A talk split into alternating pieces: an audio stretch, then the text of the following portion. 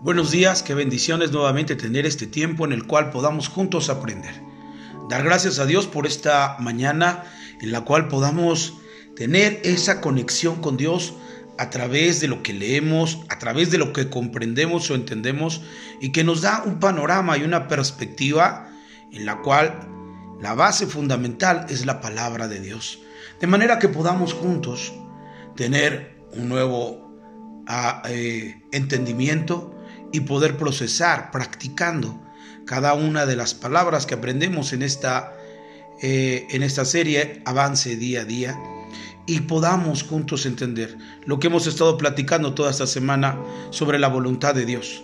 Y qué mejor que ver el paradigma en nuestro Señor Jesucristo, el ejemplo a seguir, haciendo la voluntad de Dios. Por eso es que hemos estado leyendo Mateo capítulo 26. El día de ayer hablamos sobre aquellos discípulos que Jesús eh, eligió para que estuvieran cerca de Él y que en los momentos más difíciles estuvieran cerca de Él.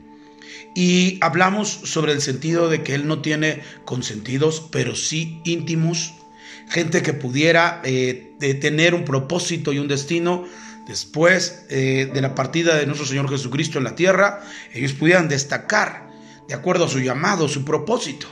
Entre ellos estaba Pedro, estaba Jacobo, estaba Juan.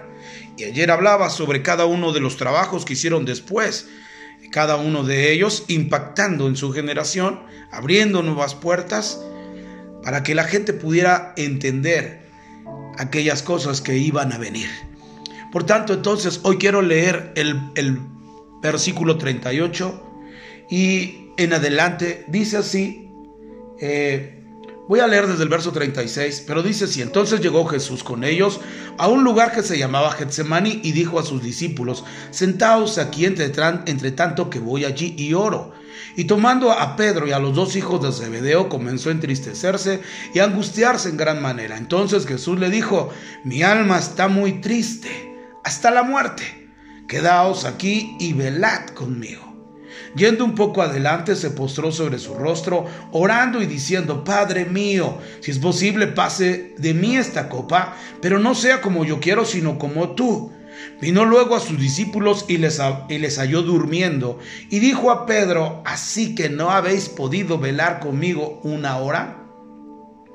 Velad y orad para que no entréis en tentación. El espíritu a la verdad está dispuesto, pero la carne es débil. Otra vez fue y oró por segunda vez diciendo, Padre mío, si no puede pasar de mí esta copa sin que yo la beba, hágase tu voluntad. Vino otra vez y los halló durmiendo, porque los ojos de ellos estaban cargados de sueño. Y dejándolos, se fue de nuevo y oró por tercera vez, diciendo las mismas palabras, y entonces vino a sus discípulos y les dijo, dormid ya y descansad He aquí ha llegado la hora, el Hijo del Hombre es entregado en manos de pecadores. Levantaos, vamos, ved, se acerca el que me entrega. Qué interesante es ver la vertiente que nos arroja este pasaje con respecto al sentido en que Jesús se sentía tan triste hasta la muerte. Mire que a veces hacer la voluntad de Dios fluye ese episodio que nadie quisiera pasar.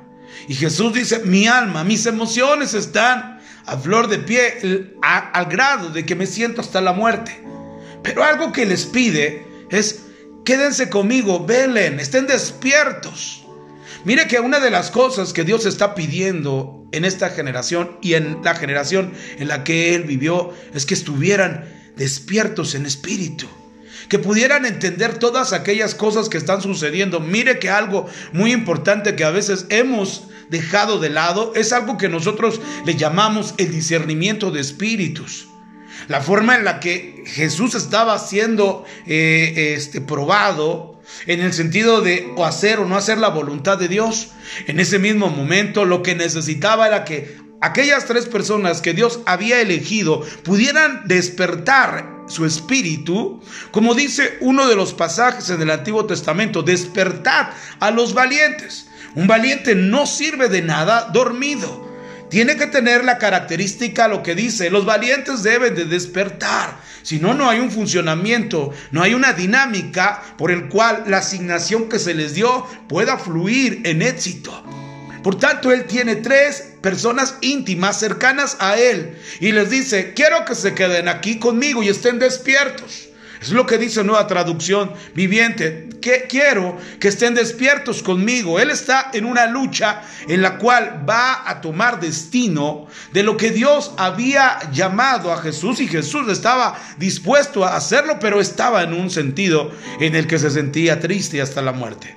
Hace tiempo leí un libro donde ese libro decía que a Jesús le gustaba vivir aquí. Algo muy interesante que a veces no hacemos es que no entendamos que lo que Dios nos mandó a hacer le encontremos sentido y disfrute. Y muchas veces nosotros que hemos hecho cosas para Dios, a veces eh, no estamos de acuerdo porque hay cosas que quizás nos van a llevar a estar eh, fuera de nuestro control. Y entonces no somos partidarios de la, de la voluntad de Dios con respecto a lo que Él nos ha llamado, porque nos, nos gusta estar en un confort, nos gusta estar en un lugar seguro. Sin embargo, Dios, y en una parte de la Biblia me lleva a pensar este momento, cuando Él les dice, yo os envío como ovejas en medio de lobos, y las ovejas pudieran comprender y entender, eso es una locura. ¿Cómo es posible si nosotros no tenemos garras, no tenemos dientes para defendernos con los lobos? ¿Cómo nos envías ahí? Esa es parte de su voluntad. Y, hablar sobre el sentido del cuidado, de repente viene a mi mente el sentido de como la gallina quiso, eh, proteger y cuidar a sus, a sus polluelos debajo de sus alas, lo que hiciste. La primera cosa que puede pasar en nuestra mente es que unas alas de un águila no pueden dar una protección segura en la perspectiva de algo que pudieran suceder con sus polluelos. Pero Dios habla en un tenor espiritual, en el sentido de que la cubierta que Dios da a nuestra vida no es algo físico, sino es algo espiritual que es mucho mejor que lo físico. Por eso es muy importante que cuando Él les dice, yo os envío como ovejas en medio de lobos, Él está hablando sobre su cobertura, sobre esas ovejas, aunque los lobos estén eh, rondando alrededor para asesinar esa oveja, esa oveja permanece en el sentido de la confianza, creyendo en que Dios la cuida en todo momento, aunque no lo vea. Por eso es una de las características, es que el pastor solamente estaba lejos de un lugar mirando a las ovejas, pero la oveja se sentía confiada porque sabía que su pastor estaba cerca. Mire qué tremendo. Entonces, a veces tenemos que entender que en la visión y en la misión tenemos que disfrutar. Esto que acabo de hablar es, eh, eh, eh, es, interesante, que Dios nos envía como ovejas en medio de lobos. Tenemos que tener confianza y disfrutar esa parte, porque si ya Dios lo dijo y dio esa palabra, Él la cumplirá, porque no es hombre para que mienta, ni hijo de hombre para que se arrepienta, Él es Dios. Por tanto, tenemos que aprender. Por eso es que Jesús dice, si es necesario que pase de mí esta copa, pero que no sea mi voluntad sino la tuya. Jesús en medio de la visión y en medio del llamado y en medio de, cumplir la voluntad de Dios, estando aquí disfrutaba al Señor Jesús. Y eso es lo que nos pasa muchas veces a, muchos de nosotros haciendo la voluntad de Dios. Estamos eh, eh, tratando de, estar de acuerdo, pero no, nuestra mente dice que no. Y nuestro espíritu, claro que anhela hacer la voluntad de Dios, pero la carne está enferma. Y entonces estamos dormidos. La Biblia dice que acaso Jesús regresa y dice, ¿acaso no podréis haber estado despierto un momento conmigo? Mientras él estaba luchando, la carne estaba diciendo, esto es una locura. Sin embargo, el Espíritu dice en esta parte de la Biblia, está dispuesto. Y hablarse sobre disposición es en el momento, en el momento que se le necesite, Él está.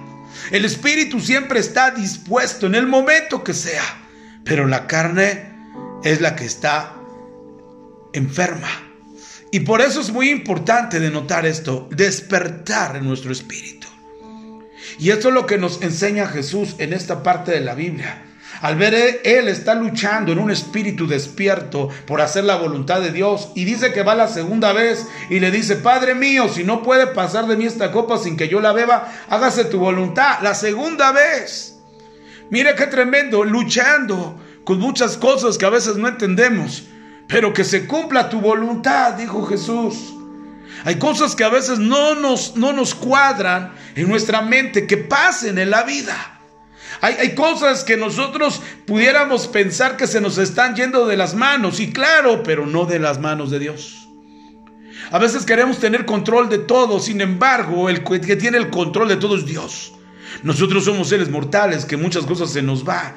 No podemos estar incluso con nuestros propios hijos las 24 horas del día, pero Dios sí. Porque la Biblia dice que el que, el que guarda a Israel no se adormecerá, adormecerá. Dice que Él no cerrará sus ojos, Él no duerme. Por tanto, Él sí tiene cuidado de nosotros las 24 horas del día cada momento. Sin embargo, a veces luchamos con el sentido de, querer nosotros tener esa particularidad de cuidado cuando tenemos a un Dios todopoderoso que cuida a quien amamos. Pero es entender una dimensión que a veces no podemos comprender con un espíritu dormido. Tenemos que entender el espíritu despierto para poder comprender y aún así luchar en contra de aquellas cosas que nos parece que no provienen de Dios porque no tienen cavidad en nuestra mente humana. Sin embargo, Dios siempre tiene la razón. Dios siempre tiene todas las cosas en esa correcta dirección que siempre nos va a bendecir. Y él claramente dice, verso 44, verso 43, y vino otra vez y los halló durmiendo, estaban durmiendo, no tenían un espíritu despierto porque los ojos de ellos estaban cargados de sueño. Y dejándolos se fue de nuevo y oró por tercera vez.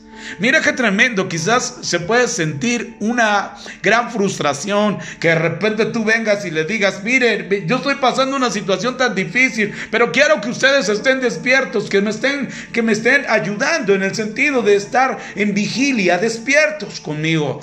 Y cuando Él regrese, ellos estén dormidos primera vez. Segunda vez, Él los vuelve a decir, despiértense. En segunda vez ellos están dormidos. Tercera vez siguen siendo hombres que no están funcionando. Y qué terrible que a veces nosotros alrededor no podamos contar cuando tenemos una gran necesidad o un gran problema o alguna cosa que eh, avanzar en un tema que a lo mejor no está bajo nuestro control y la gente que está alrededor de nosotros y que confiamos en que estará con nosotros estará dormida, que no está haciendo la función. Pero aquí lo único que yo veo es que Jesús jamás sintió un espíritu de amargura. Estaba triste, se sentía hasta la muerte. Y, pide, si no, es, si no es posible, si es posible que esto no pase, que no, que no, que no haga clic en parte de mi vida, pero sin embargo, se ha hecho tu voluntad. Y mira qué tremendo. Esto es algo que tiene que pasar cuando pasan situaciones difíciles. A veces tenemos que lidiar solos, porque es la voluntad de Dios en tu vida personal. Por tanto, a veces Dios tiene que dejarte solo en un momento así para mirar qué es lo que vas a hacer, si obedecer o no obedecer a Dios.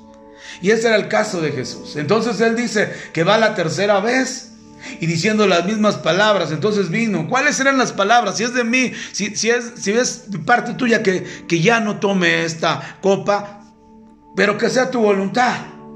Y, dijo las mismas palabras. Y entonces vino a sus discípulos y les dijo, dormid ya, descansad. Ya que ha llegado la hora y el Hijo del Hombre es entregado a manos de pecadores. Levantaos, vamos, ved. Se acerca el que me entrega. Qué tremendo. Las cosas que Dios tiene que hacer para que entendamos que su voluntad es agradable y perfecta. Sin embargo, en el momento nos parece que no es así. Y eso es lo que está pasando con Jesús. Mire verso 47, mientras todavía hablaba, vino Judas, uno de los doce, y con él mucha gente con espadas y palos, de parte de los principales sacerdotes y de los ancianos del pueblo, y el que entregaba les había dado señal diciendo al que yo besare, ese es, prendedle. Y enseguida se acercó a Jesús y dijo, salve maestro, y le besó, qué tremendo. O sea, mire que a veces de la gente que estás más cercano pueda venir la traición.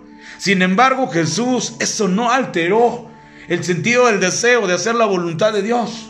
Mira que este hombre viene con ese sentido y, en, el, Traducción Viviente dice, bien, venía alegre y le dijo maestro y le besó.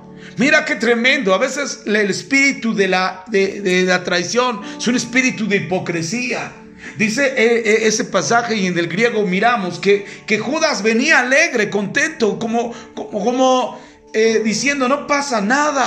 Y se acerca con Jesús y le da un beso. Ya tenía planeado todo y le dice, es el que dé el beso a esa persona. Ese será el que tienen que aprender. Él es Jesús. Qué tremendo que muchas veces se tejan cosas y en medio de hacer la voluntad de Dios miremos las traiciones que fluyen de una manera tan tremenda. Sin embargo, la Biblia dice, mire, verso 50, y Jesús le dijo, amigo, qué tremendo. O sea, la actitud de Jesús no cambia cuando está haciendo la voluntad y viene un problema y viene otro. Jesús le dice de dentro de su corazón, amigo, qué tremendo que aunque él sabe que le va a traicionar, siempre lo trata como un amigo. Mire, que el problema en la traición no tiene que ver nada contigo si a ti te traicionan, sino tiene que ver con la otra persona. Por tanto, no te enganches, no, no te cases con esa idea de la gente porque te puede lastimar. Mira perspectiva, propósito y mira hacer la voluntad de Dios. Jesús está pensando en hacer la voluntad de Dios y no tanto en aquel que difiere de lo que él está pensando y de hacer su voluntad. Y hasta viene, viene Jesús y le dice, amigo, ¿a qué vienes? Entonces se acercaron y echaron mano a Jesús y le prendieron. Pero uno de los que estaban con Jesús extendiendo la mano sacó su espada, hiriendo a su siervo, el sumo sacerdote, le quitó la oreja. Vamos a hablar la próxima semana un poco más sobre esto. Pero es interesante mirar la actitud y la perseverancia de Jesús en medio de problemas y mirando incluso a sus enemigos, volteando y diciendo, amigo, ¿Qué tienes? Amigo, ¿a qué vienes? Qué tremendo. Quiero hacer una oración. Señor, gracias esta bella mañana. Tu amor, tu gracia está sobre nuestra vida. Señor, incentiva cada día nuestro espíritu para estar despiertos. Que no, no nos adormezcamos, que no durmamos cuando hay tiempo de pelear un guerrero no puede estar despierto, no funciona dentro de su asignación. Un guerrero tiene que estar despierto, un valiente tiene que estar despierto. Padre, que nuestro espíritu esté despierto para interceder, para clamar por aquellos que están en dificultades. Padre, que danos la gracia para interceder por aquellos, como la palabra de interceder es ponerte en medio de aquella persona que está a punto de ser juzgada y nosotros pedir misericordia por, por esta persona. Jesús se llama ponerse a la brecha, eso se llama ser un intercesor. Ayúdanos, Señor, a ser unos intercesores y estar despiertos en medio de cualquier circunstancia difícil, estemos despiertos para gloria y honra de tu nombre y para que seamos bendición para tu pueblo. Señor, gracias por esta palabra que nos que influye en nuestro corazón, aliento de vida y podamos seguir avanzando en tus palabras, Padre. Gracias en el nombre de Jesús. Amén. Amén. Dios les bendiga, que tengan un excelente fin de semana y que el Señor abunde bendiciones en cada uno de ustedes. Sigamos buscando hacer la voluntad de Dios. Que Dios les bendiga. Hasta luego.